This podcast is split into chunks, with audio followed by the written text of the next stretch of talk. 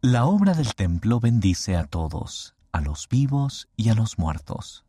Por Sibonello Mancuave. En 2018 me puse la meta de recibir una recomendación para el templo. Un año más tarde, mi prometida y yo fuimos sellados en el templo por toda la eternidad.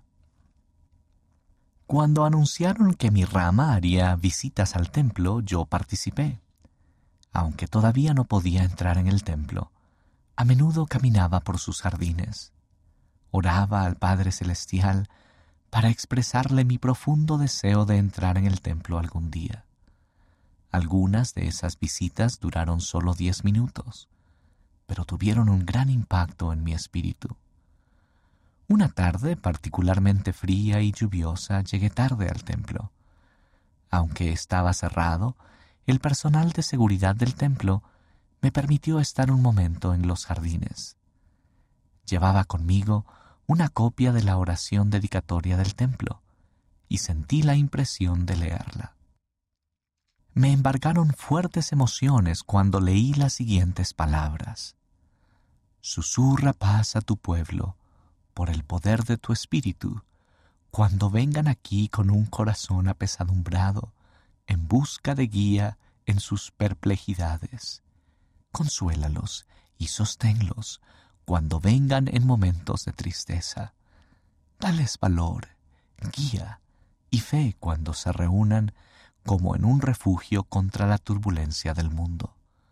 Confírmales tu realidad y divinidad así como la realidad y divinidad de tu Hijo resucitado.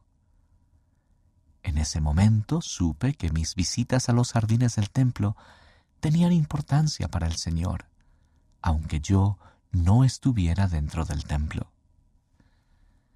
Mi meta de asistir. Mi deseo de asistir al templo comenzó una mañana de diciembre de 2018. Estaba sentado en la cama leyendo un discurso que el elder Richard H. Scott del Quórum de los Doce Apóstoles pronunció en la Conferencia General de abril de 1999.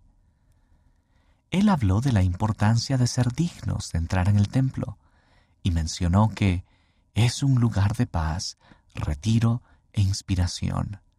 La asistencia regular enriquecerá tu vida dándole más propósito. Luego agregó, Ve al templo. Sabes que eso es lo que debes hacer. Hazlo ahora.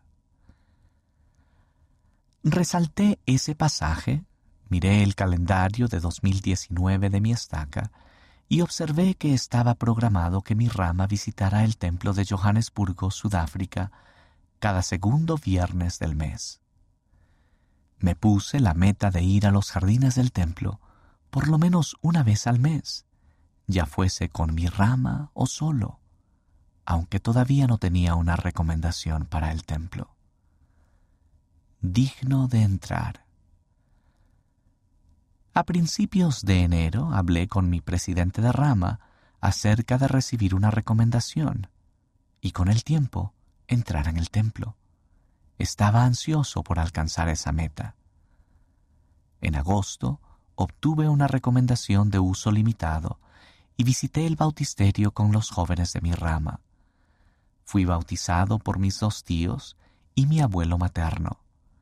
Además, empecé a tomar la clase de preparación para el templo a fin de estar listo para recibir mi investidura. Hasta entonces, continué visitando el templo y participando en bautismos.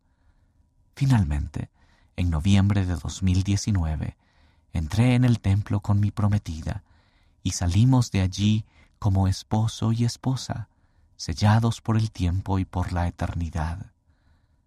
No tengo palabras para expresar el espíritu que estuvo presente en esa gran ocasión. Mi esposa y yo seguimos asistiendo al templo tuvimos muchas experiencias preciadas y sagradas, hasta que los templos cerraron en todo el mundo en 2020 debido al COVID-19. El templo es para todos. La hermana de mi madre no es miembro de la iglesia, pero había ido al templo para nuestro sellamiento. Más tarde, compartió una experiencia que tuvo tras visitar los jardines del templo. Soñó que estaba de nuevo en el templo por motivo de nuestro sellamiento, pero esta vez todos mis familiares, incluso aquellos por quienes yo había sido bautizado, estaban con nosotros. Tu madre también estaba allí, dijo, pero repetía una y otra vez, no puedo ver a mi hijo. ¿Por qué no puedo ver a mi hijo? Lloré al escuchar eso, y supe por qué mi madre no podía verme. Ella había fallecido en 2002 y yo me había demorado en hacer que se efectuaran las ordenanzas por ella en el templo. Tomé la determinación de hacerlo lo antes posible. Pronto tuve el privilegio de efectuar su bautismo y pronunciar su nombre completo al bautizar a la mujer joven que actuaba como representante de mi madre. Tengo un fuerte testimonio de que el templo es la casa de Dios podemos acceder a su poder cuando estamos allí. Sé además que el templo brinda bendiciones a todos los hijos de Dios, estén vivos o muertos. El autor vive en Gauteng, Sudáfrica.